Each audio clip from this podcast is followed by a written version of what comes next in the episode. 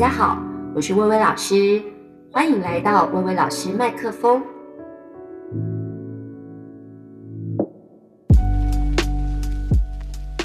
大家好，这里是薇薇老师麦克风。今天呢，哎，是一集其实非常伤感的，但是本人看到呢，我的两位来宾呢，觉得非常开心，因为刚刚也聊得很嗨，所以 要进入这个主题不是件容易的事情。那今天呢，是这样子的，就是呃，做这个节目其实有一个初衷，是因为呢，我自己曾经。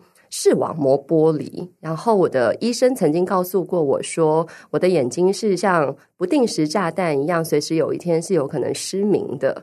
所以呢，做这个节目有个初衷，希望能够保留就是身边亲朋好友的声音，老的时候可以拿来下酒。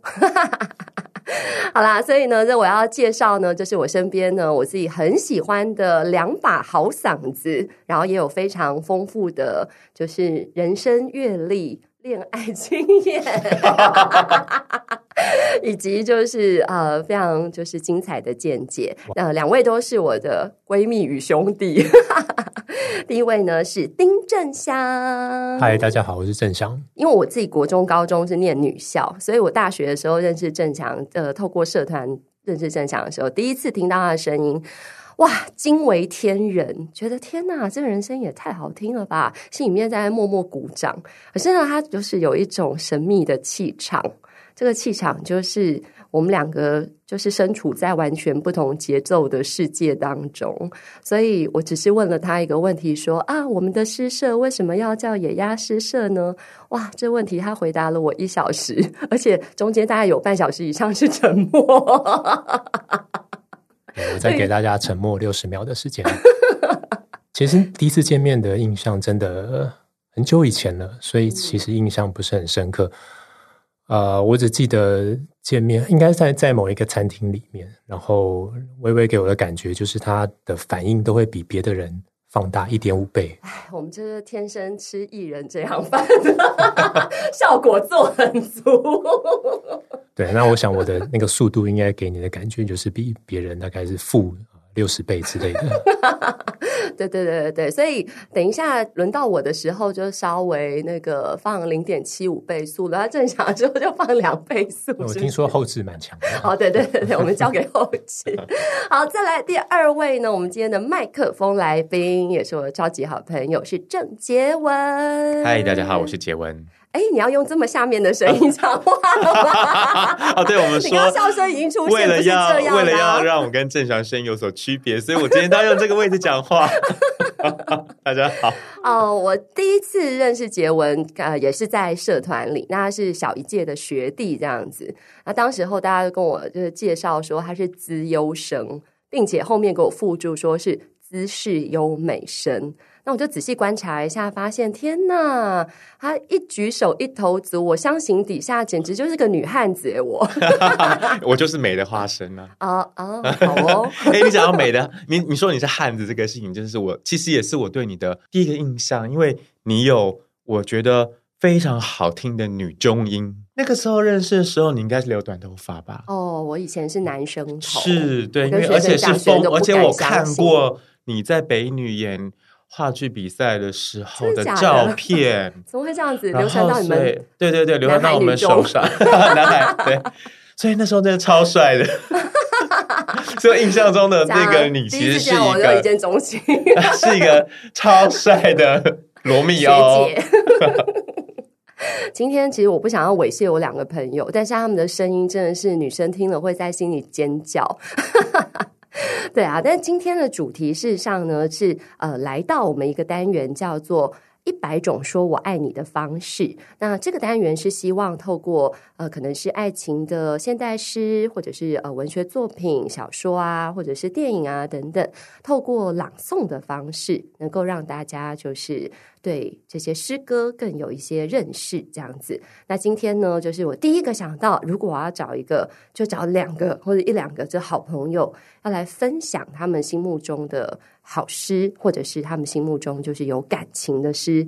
那当然就想到这两位。那一切都是从郑祥的一个诗歌的作品开始的，就是今天要为大家介绍的是郑愁予的《赋别》。那这个诗歌作品呢，呃，因为它谈的是离别，所以我们今天其实要谈的是爱情当中的离别。嗯，我还特别要问了一下大家，说我们就是要谈分手这件事情吗？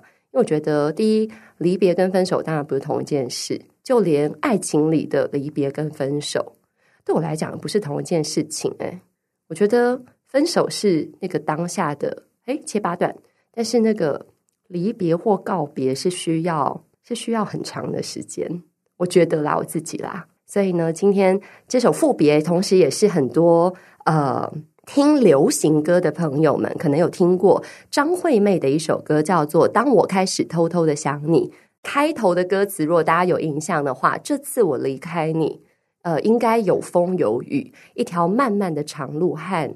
呃，漆黑的风景之类的，但那个拉长的拉长的身影，对。那那个歌词是像张雨生写的时候，我觉得啊，呃，整首歌词都非常现代诗，有郑愁予的赋别，然后里头还有一点点的徐志摩。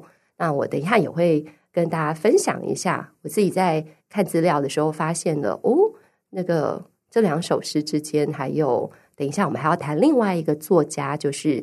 杨牧跟徐志摩之间一点小小的关联性，这样子好，所以啦，接下来我要请大家就是把耳机靠近你的耳朵，因为接下来声音非常非常的适合，就是在深夜当中贴近你的耳朵来听。让我们欢迎丁振祥的作品《赋别》。赋别，郑愁予。这次。我离开你，是风，是雨，是夜晚。你笑了笑，我摆一摆手，一条寂寞的路便斩向两头了。念此际，你已回到冰河的家居，想你。在梳理长发，或是整理湿了的外衣，而我风雨的归程还正常，山退得很远，平芜拓得更大。唉，这世界怕黑暗真的成型了。你说：“你真傻，多像那放风筝的孩子，本不该扶他，又放他。风筝去了，留一线断了的错。树太厚了，本不该掀开飞叶的；沙滩太长，本不该走出足印的。云出自秀谷，泉水滴自石隙，一切都开始了，而海洋。”在何处？独木桥的初遇已成往事了，如今又已是广阔的草原了。我已失去扶持你专宠的权利。红与白，柔蓝与晚天，错得多美丽。而我不错入经国的园林，却误入。维特的墓地。这次我离开你，便不再想见你。念自己，你已静静入睡，留我们未完的一切，留给这世界。这世界，我仍体贴的踏着。而已是你的梦境。这首诗，呃，其实我自己也常常在课堂上跟学生分享。然后我觉得里面有很多，呃，自己就是我心里面浮现的画面，就这是一首啊，他不要我了，可是我还站在这里的感觉的一首诗。那我自己当初。看到这首诗的时候，联想到的一个画面很奇特。你没有看过一部日剧叫《东京爱情故事》吗？就是这部日剧当中的那个女主角铃木保奈美饰演的，呃，赤名莉香是我心中永远的白月光。那她呢，非常喜欢一个男孩叫做丸治。每一次呢，他们两个刚在热恋的时候，然后你知道，热恋的人就是我那种十八相送啊，就是永远就是。要分离的那种短暂的要分开的时候，都是很难难分难舍的，所以他就发明了一个小小的游戏，就是呃，我们倒数喊一二三，一起转身，然后就回家这样子。可是呢，第一次他们在玩的游戏的时候喊一二三，那个男生就转身回头了，但是那个丽香还站在原地微笑着看着那个男孩子走。但是他的那个走，其实他看着他，并不是目送这么简单。事实上，他是还停留在原地，是满怀着期望，就是这个男孩子可以像他一样留恋的回头。但是他就没有等到。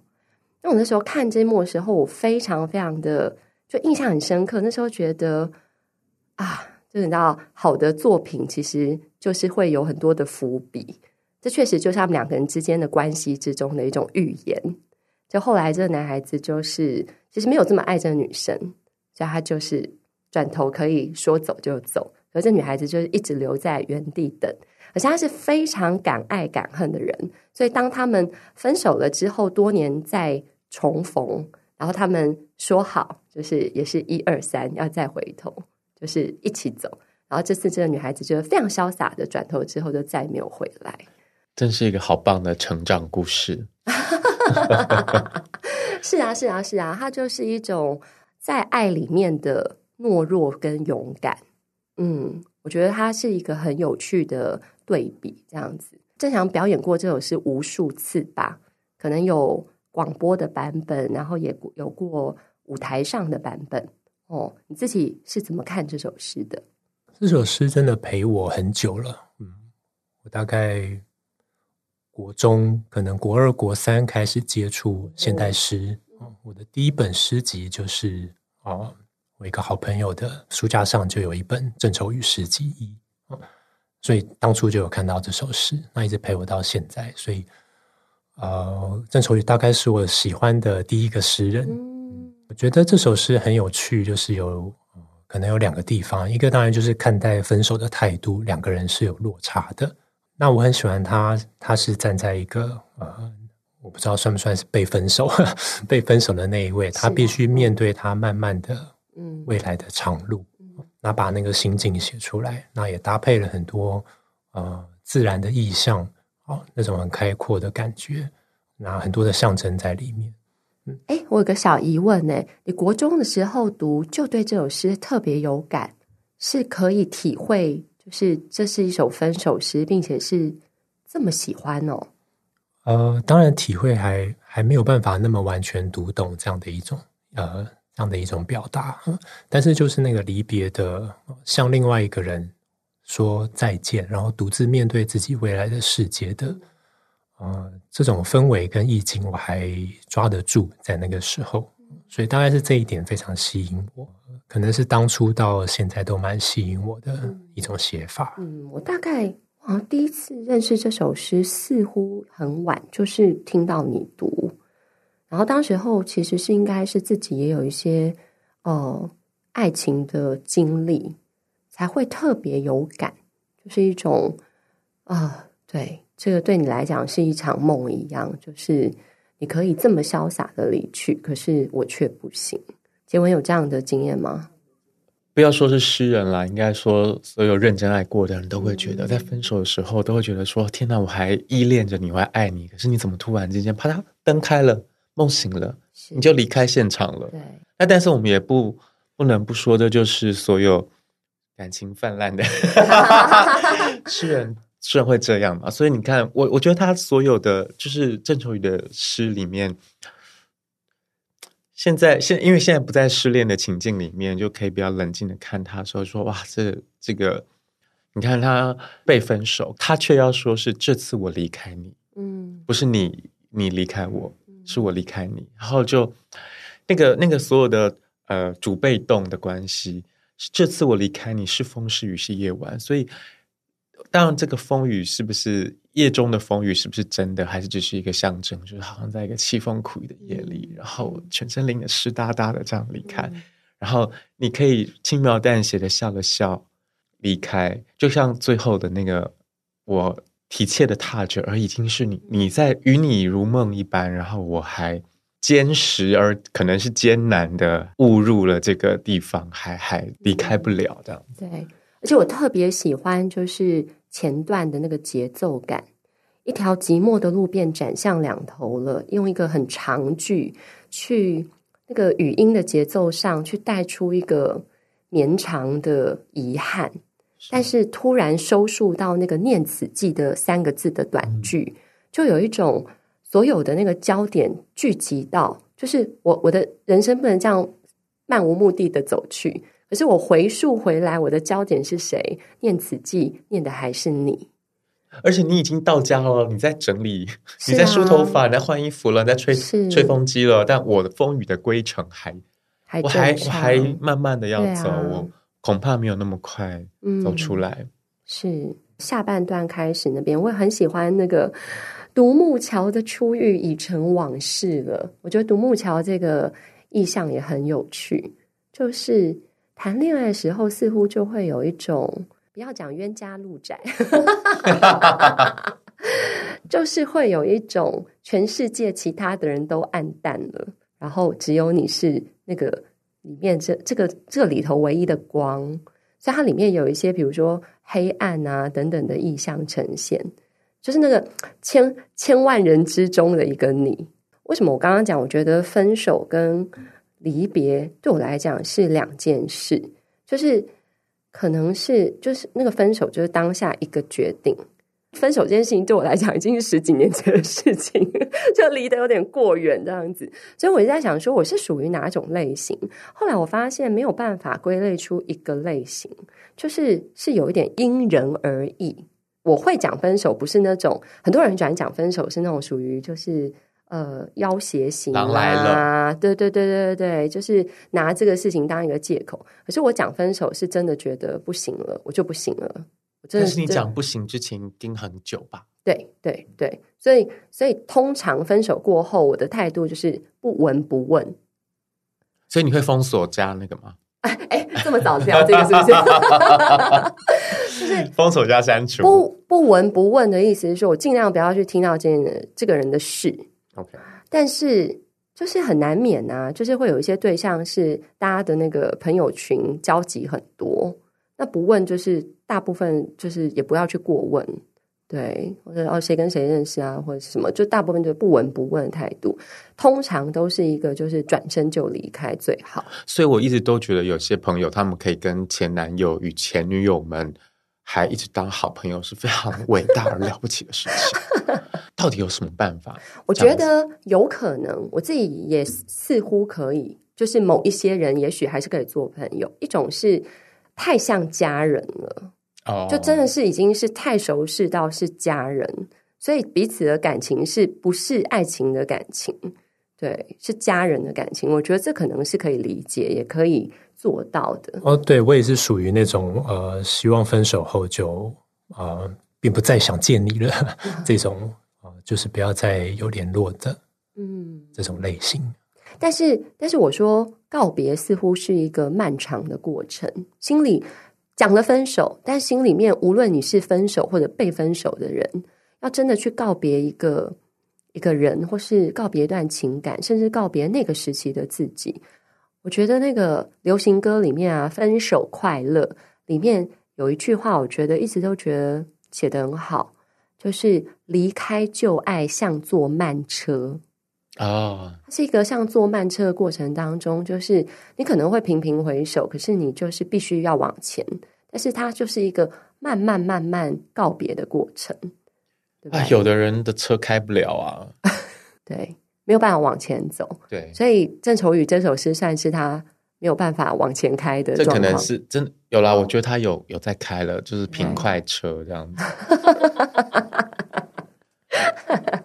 但我觉得很好玩。其实我非常喜欢你刚刚讲到，就是他，我很喜欢的是人离开你，但是是寂寞的路边斩向两头了。我觉得好像是寂寞在走，就我其实，呃，那寂寞就是我，就我很喜欢那个一条寂寞的路边站上两头，是是那个寂寞在移动。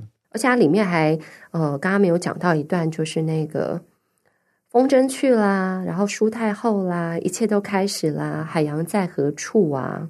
是啊，然后甚至会觉得就是错的多美丽，大家会有分手之后觉得不如卖血塞，懂吗？其实我们今天是不是要配一个那个流行歌？东错不如卖血塞，会吗？你们有过吗？有过这样子的对象，觉得？干脆当初不要开始，一切都还比较好，会吗？觉得不会耶，嗯，基本上我还是会蛮呃珍惜有过那样一段的感情的经历的。但我很好奇，就是说你非常的珍惜有那一段感情经历，可是如果分手或离别之后，你却不愿意再联络，想要不闻不问，为什么？因为如果很珍惜这个人，很珍惜这份感情，不是应该会时时情拂拭拿出来想一想，然后好棒哦，你是我生命中一段非常美好的回忆吗？对，所以我开的不是平快车，我开的应该是 瓜牛车之类的。啊，这是你的世界，就你离别的时候就特别慢，这样子。对，就是像刚才说到的那个真正的告别啊啊，我需要蛮多时间的，真正的走出来。在过往的经历当中，的确花了好多年，我才真的才走出来。我听过一种很不科学，而且我觉得听人会觉得，这种就是心里面会发出这种怒吼的一种说法。说你曾经爱过一个人多久，就要花双倍的时间 忘记他。我有听过这个，我告诉你是真的。得了 得了，有一个痛苦的经验在这里，要分享吗？啊，不要，没有了。我觉得其实的节目都做好了。我觉得其实，我觉得对我来说，其实是个因果报应，因为我年轻的时候是我分手别人，所以那个时候就完全不需要花两倍的时间。嗯，可是生命是一种要能量会。会回击的，就是当初我如何对待人家，那过了几年之后，就换另外一个人用同样的方式对待我嘛。然后呢，那时候就体会到，天呐，我年少的时候做多坏的事情啊，怎么可以这种就是残忍的分手法？然后，然后而且还觉得就是我是对的，就是你就是不能这样，感情里面就不能这样对待我，然后就很残忍的分手了。呃，五年之后就一样的事情。同一个情节就来到我身上，就是现世报。嗯、我们想要问一下 现场的，呃，不是现场，就是各位听众们，你有没有现世报的感情经验要跟大家分享？哇塞，这个麻烦请留言。就是我我刚刚讲到那个，想到会不会觉得什么当初不如卖血塞？我觉得还是要看人。我真的遇到过有那种就是。就是我分手别人的对象，然后跑来跟我讲说，嗯、呃，我们什么希望下辈子什么再续前缘什么之类的，然后我就会觉得不要，先不要，先不要。如果再给我一次机会的话，还是不要，对不对？对就是不要。你应该会完全否定他吗？应该不是这样讲，因为完全否定其实。很很有趣的事情是，你也在否定你自己啊！没错，就是说当初的我是多么的傻，啊，是啊，怎么会把就狗丢了他吧？这样子，对啊，所以这个也没有办法说叫做完全否定，但是真的会觉得呃，不要比较好。可是人生 不就是会需要这样子经过忏悔才会进步嘛？因为我们就是会做。很愚蠢的选择啊！是啊，是真的。所以我们难道不能够很诚心的，就是说，天哪，我那个几岁到几岁交的那一任就是狗屎，所以我就是应该要觉得我错了，我忏悔。然后，哎，你确定你是风象星座不是火象？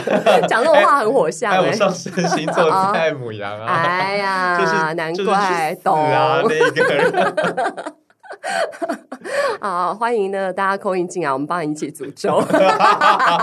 错的多美丽，那你还要美丽啊，对不对？嗯，真的，而且这个错其实也是一个双关呐、啊，就是交错，曾经交错过，就是每个人的相遇，事实上无论是不是爱情，常常都是两条相交线，很有可能就是有苹果线吗？就。就是交汇之后，可能就是朋友也是这样子啊，很多朋友也是各自往寂寞的两头走去，是，所以刚好就要讲到下一首诗歌。嗯，这首诗它就是一个在交汇点之后，对，还有可能在离别上有一些不同的心情跟处理。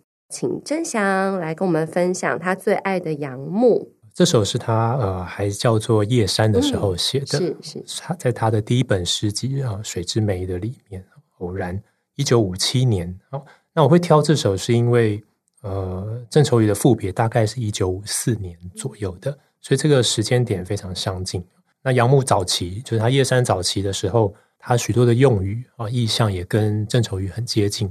就有些地方你可以看，不能说很接近，应该说他可以看到他用了一些郑愁予呃会用的一些词汇，嗯，或者一些句型，嗯嗯。那这一首呢，呃，他也有提到赋别两个字，嗯，呃，虽然现在没有什么证据可以说他那个时候一定看过赋别，但是我觉得蛮有可能的，他把赋别两个字放进来，是，呃，但是他好的地方就是他没有去就是像赋别那样的写法去写，他换了一个方向来写。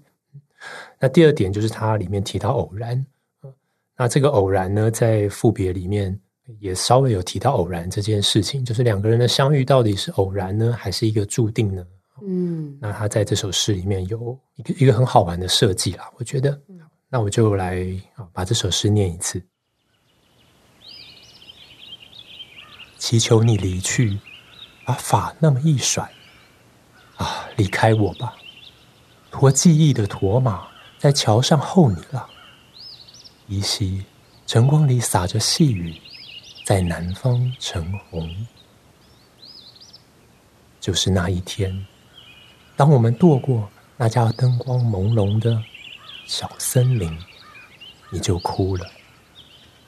那只是偶然，哎，你说，何不走公园街呢？何不默然复别呢？何不为自己低唱一次偶然呢？为此，我把那一页五线谱居然翻过去，在你的眼瞳抹上一层诧异，让诧异溢出，即席饮了吧，像一樽行前酒。记我的人会令我令我忘了抚今重灾，黄泉迢迢哉。祈求你离去。当我听到小森林里有偶然，我的呢喃乱了，我为富游的信们黄且实了，我的眼睫擦然夹住你的叹息了。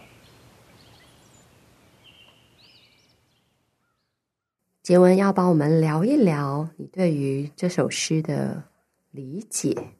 呃，包括赋别跟偶然这两首诗啊，实际上成诗的年代都离我们现在有一点远。嗯，然后我觉得那样子的表达感情的方式，好像跟当代的呃，至少是青少年或青年，或者是当代的，即使我们现在已经要步入中年了，当代的中年，可能那个对于人跟人之间感情的。呃，想象或相处的方式其实也蛮不一样的，嗯、那真的是很有一个时代的感觉。是，好像那个时候的，不管是人在一起，感情上面在一起，或者是分开，都显得有点那么样的含蓄吗？但是内在又是十分的纠结。那第二个事情是，我觉得我刚刚一开始的时候还在跟他们聊，跟我也跟郑翔聊天，我觉得文学就是永远是有一个时差。呃，比如说，呃，戏剧或剧场，它就是要在当下，因为我们所有人跟表演的人同处在同一个时空里面，然后一起感觉到那个震动、呼吸，然后发生的事情会在同一个时间点里面。可是文学大部分的时候是回忆嘛，我人已经不在现场了，我透过书写的过程里面进到那个记忆里面，或者是想象。所以，想象就是我人不在那个现场，而我有一个幻想中的世界。所以，我就在这个诗里面很明显的抓到这个时间差的这个事情。第一个事情是驮记忆的驼马在桥上候你了。我拜托我祈求老天，我祈求你离去，然后但是有记忆，所以这个记忆是感情，我跟你之间彼此之间的记忆，而这个记忆是什么样的记忆呢？可能是就像上面写的，晨光里洒着细雨。啊，晨光已经是狼狗暮色啊，不，当然是暮色。但是你知道，morning light 跟那个 evening light 是一样的，就是在一片好像闪耀着金光，可是其实看的不是那么样的仔细啊。然后呢，洒着细雨，然后还加上一层雨帘，所以光影折射。然后呢，晶莹，可是呢却朦胧，而在南方成红，彩虹多么的美丽啊！现在，但那个时候彩虹可能没有现在这个。多元成家 这个性别的意涵，嗯、但这个彩虹就是美的象征，可它同时也是虚幻的象征，是我们看得见而摸不着，而随时等待太阳一转个角度，或者雨水一消散，红就消失了。所以它雨是造红的工具，而这个美丽是虚幻的过往。不管是回忆，或者是彩虹，或者是。那家灯光朦胧的小森林，那可能就是我们初遇的地方，或者是我们最常约会的地方，它都是朦朦胧胧的。所以我在我的回忆里面的你，或者是我们，是这么样的美好。嗯、但是如今已不在，所以祈求你离去吧，离开我吧。我只能剩下，我只能掌握的是这些朦胧的，而掌握不着的东西，是一种记忆中的你。回忆中的你，可不可以赶快从我的脑袋里面走开？对对对，或者是我们，就是我们当初在一起的时候啊，那么甜蜜，那么美好，但它一直在我脑海中萦绕不去，这样子，然后。好，祈求赶快离开。啊。祈求其实代表的是，其实没有真的，它就是一直在我的脑海里。对，我自己的疑问就是，从那个何不蓦然复别呢？然后到下面何不为自己低唱一次偶然呢？就这个地方，我会觉得这首诗有一个，就是我自己觉得是一个断裂点。哎，我这个我也是对对这个很好玩，就是我觉得诗人有一个 privilege，privilege 是什么？特权。就可以把他们生命当中真正发生的事情啊，用一种隐语的方式写进诗里面，就好像刚才的那个赋别里面的那个独木桥，我都觉得 可能是一家咖啡店。哦、然后呢，这个小森林可能是一家餐酒馆之类的。好，然后但他借用这个名字，然后把那个意象包进去啊。嗯、就我们呃，在我就是真的是在这个路上，我们经常约会的这个小森林。因为那一家灯火朦胧的小森林嘛，其实就是很像一家店，嗯、然后我们就在里面有重温。我在这边点一杯你最常点的酒，嗯，然后店里面竟然有这个民歌吉他 在唱《偶然》，就想起这个事情。其实我的我的脑我脑海中的想象对这个故事的情节，我就自然有想象。在看资料的时候找到一个。美国加州大学的教授啊，在谈就是这首诗跟偶然之间的关联性，跟徐志摩的偶然的关联性。然后讲一个非常有趣的事情是，呃，杨牧曾经写过一封信给朋友，然后里面就对这个朋友讲说，呃，当初你就是分享《偶然》这首歌给我的时候，我有一阵子常常哼唱。哦哦，然后就说好想听杨牧唱歌，很有趣对不对？对，就说哎，我自己常常哼唱这样子，然后就是说，呃，这个这个这就这首诗对他来讲，或者这首对他来讲，他一开始记呃，应该是说他对徐志摩哦，就是他里面在论证跟徐志摩之间的关联性这样子，他觉得他有很多的呃对徐志摩的欣赏。然后甚至帮他翻转了大家的印象，他觉得徐志摩的散文写的比诗好啊，等等等。哦，嗯、但他对这首歌情有独钟，对，所以我觉得是一个真的是对他来讲，这个偶然被引号起来，确实是就是徐志摩的偶然，徐志摩的词，那当然他也可能是歌，他就借由这个偶然有一个有一个 pun，就是一个双关，既是一首。嗯可能是三重三重啊，就是是徐志摩的诗，也是可能是一首歌。就是如果在这个，同时也是一个就是生命中的偶然，对，对，这种巧合。对，所以所以当我再次听到小森林里面放出来偶然，然后我想到里面的歌的时候，我我以为我已经可以释怀了，求你离开了。我以为你已经离开了，结果没想到我的呢喃乱了。我想要寄给你的信，嗯、你看我还未富有哎，但是已经黄且实了，代表我想要寄给你的信想了多久啊？没有办法寄出去，是无法寄出去，嗯、难以投递。对，那你就跳过了。其实我自己在读的时候，我觉得很疑惑的。你说那个 行行、啊、行前酒，对不对？对啊。但是你刚刚讲的时候，我有个联想，就是你讲说，哎，也许那个小森林是一家店啊，然后他去那边点一杯他最爱的酒啊。你知道那个画面其实有一种悼念爱情，嗯、所以那个祭酒其实就合理了。啊、对，对我自己讲喝酒，对我来讲好像就是。悼悼念或者是挥别爱情的一种方式，然后这个祭我就是纪念我、悼祭我的这个祭字，似乎就用的非常有意思，也是合理，也告别了我自己，对对，告别了那段时间的我自己。那你们会去跟旧情人常常约会的地方去悼念吗？因为我以前啊，我大学的时候有个好朋友，然后呢，我们一群好朋友其中有一个人，他每一次呢。我们去玩的时候，他就说啊，我跟那个谁谁谁，我们那时候在一起的时候都会来这边玩，然后讲一次两次，我们都会安慰他。然后他讲到第两百次的时候，我们就对他到底在台北市哪边约会过一点兴趣都没有哦。我觉得你不要再重复了。对，可是那你们会这样吗？我不是哎、欸。那你会火象星座？那你会重复再去那个地方吗？啊？会再次去那个地方吗？或者是带新的爱人去那边洗记忆？洗记忆，我不会做这么刻意的事，但是，对啊，但是，但是，比如说，哦，我曾经吃过这家很好吃，然后就会说，哦，那我们去吃吃看，或者哦，这家咖啡厅很好喝之类的。但是，如果是那个人还是常常会在那里出现，我就会避开，比如说克利马之类的。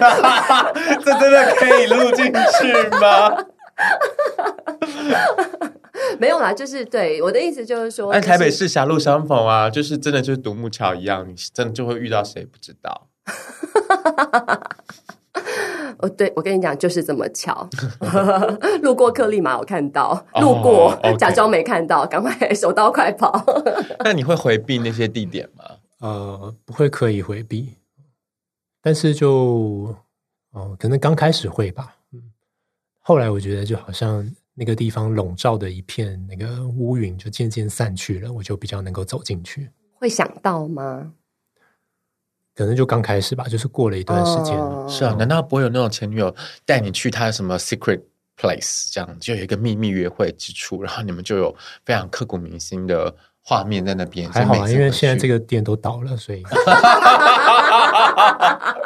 OK，这么久远。沧海桑田啦，台北市也是店就一直倒，真是。那当然提到刚刚那个徐志摩的偶然，嗯，在这里面似乎有一定的分量，对不对？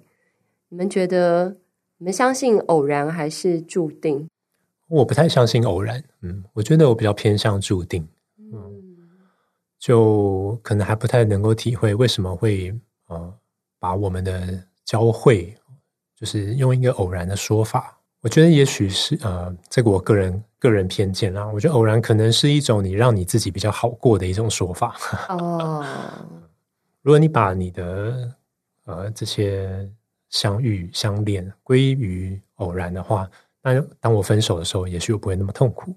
嗯，但是我觉得，对，如果从这个角度来看，徐志摩的偶然啊。呃，也许是徐志摩找到一种让自己自我宽解、自我释怀的一种方式。插播一下，如果有观众或者听众不太知道《偶然》，应该有听过那首歌吧？就是“我是天空里的一片云，偶尔投影在你的波心”，这应该是大家就是朗朗上口的一首诗。但里面应该就是这是这是诗，这不是歌词。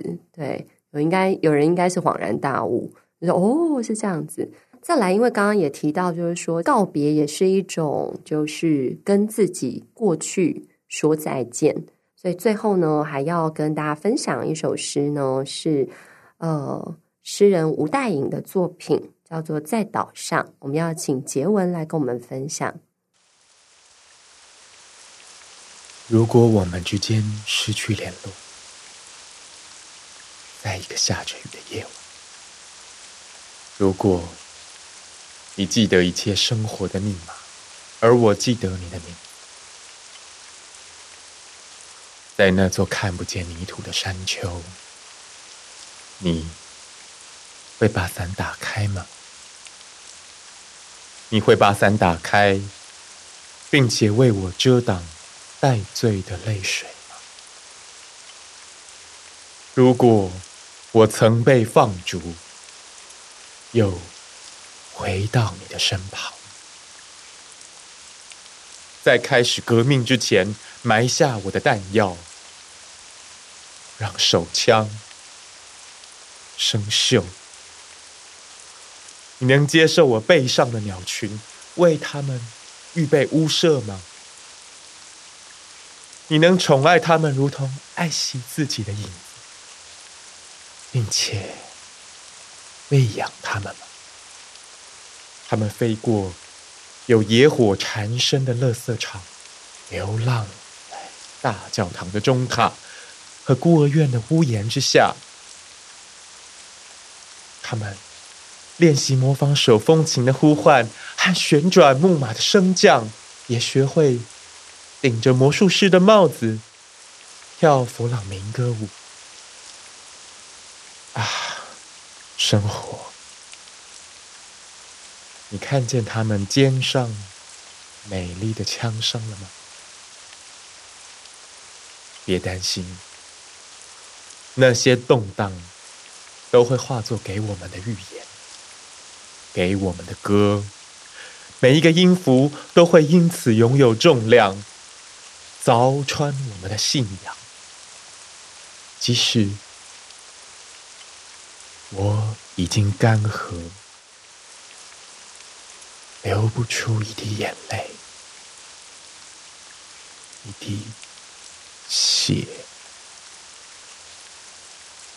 我们即将分开，搭乘不同的列车。我们分开，穿过每一个两两相异又无比相似的平原。让折翼的鸽子带走橄榄树的春梦，越过洪荒，叫你在远方揉碎月桂树叶，又忏悔洗劫你的眼角。别担心，我们即将分开，像你的神曾经告诉你的那样。因为梦境无法永远睡在同一张床上，我们即将分开。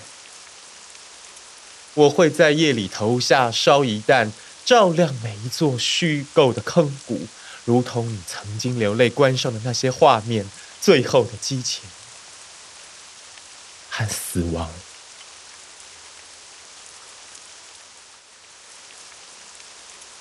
如果此刻，从梦中醒来，